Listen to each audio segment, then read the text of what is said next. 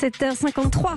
Sébastien Krebs, direction la librairie Mola de Bordeaux pour le livre du jour. Avec Stéphane Place. Bonjour Stéphane. Bonjour Sébastien, bonjour à tous. Ce matin, un coup de projecteur sur un genre qui fait appel à notre imaginaire, le fantastique, pour s'évader, mais, mais pas seulement, hein, Stéphane, puisque ça n'empêche pas la, la profondeur de la réflexion, la preuve avec euh, certaines parutions qui s'affirment par une originalité qui fait du bien. Tant pis pour ceux qui assimilent le roman fantastique à un récit forcément peuplé de combattants héroïques, de magiciens aux pouvoirs incroyables, tiens, une licorne qui vient de griller la priorité à un dragon en colère. J'exagère à peine, il y a tout de même des recettes vues et revues et qui, à force d'être copiées, peuvent lasser. Alors justement, l'un des mérites d'un long voyage que signe Claire Duvivier, c'est d'entraîner le lecteur dans une aventure qui n'obéit pas à ces codes un peu faciles.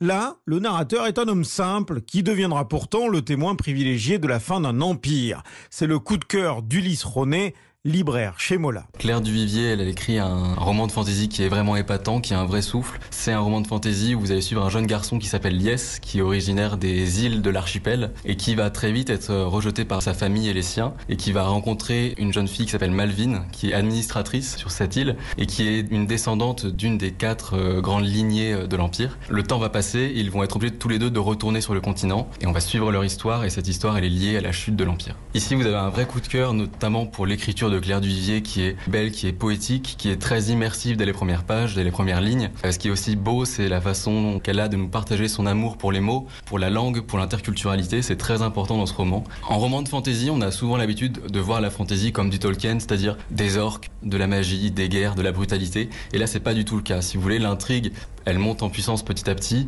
Tout est fait très subtilement, très intelligemment. Ce sont des rebondissements sociaux et politiques. Le public visé est vraiment très très large parce que c'est vraiment une histoire humaniste. Un parti pris, un choix que revendique pour son premier roman, Claire Duvivier. Dans un récit fantastique, d'habitude, on montre les guerriers, les rois, les reines. Moi, j'avais envie d'offrir plutôt un, un, récit qui soit à hauteur d'hommes et de femmes. Effectivement, par la vie de Liès, qui est un homme comme les autres, qui est un secrétaire. Je voulais montrer que ces existences-là aussi avaient énormément d'importance, pouvaient vivre l'histoire, pouvaient en faire partie et que finalement, on s'identifiait peut-être plus avec euh, des héros dont on était plus proche, comme Liès, par exemple. L'idée, c'était aussi de montrer un peu cet empire un peu décadent euh, dans lequel les personnages évoluent, qui va être à l'origine bah, de grands bouleversements historiques que vont subir les personnages. Des personnages qui soient euh, eux aussi, comme nous-mêmes d'ailleurs, les jouets de la grande histoire en fait, et qui la subissent aussi sans avoir forcément de prise sur elle. Un peu plus de 300 pages pour un long voyage réussi et qui met en exergue des valeurs de tolérance et d'humilité aussi.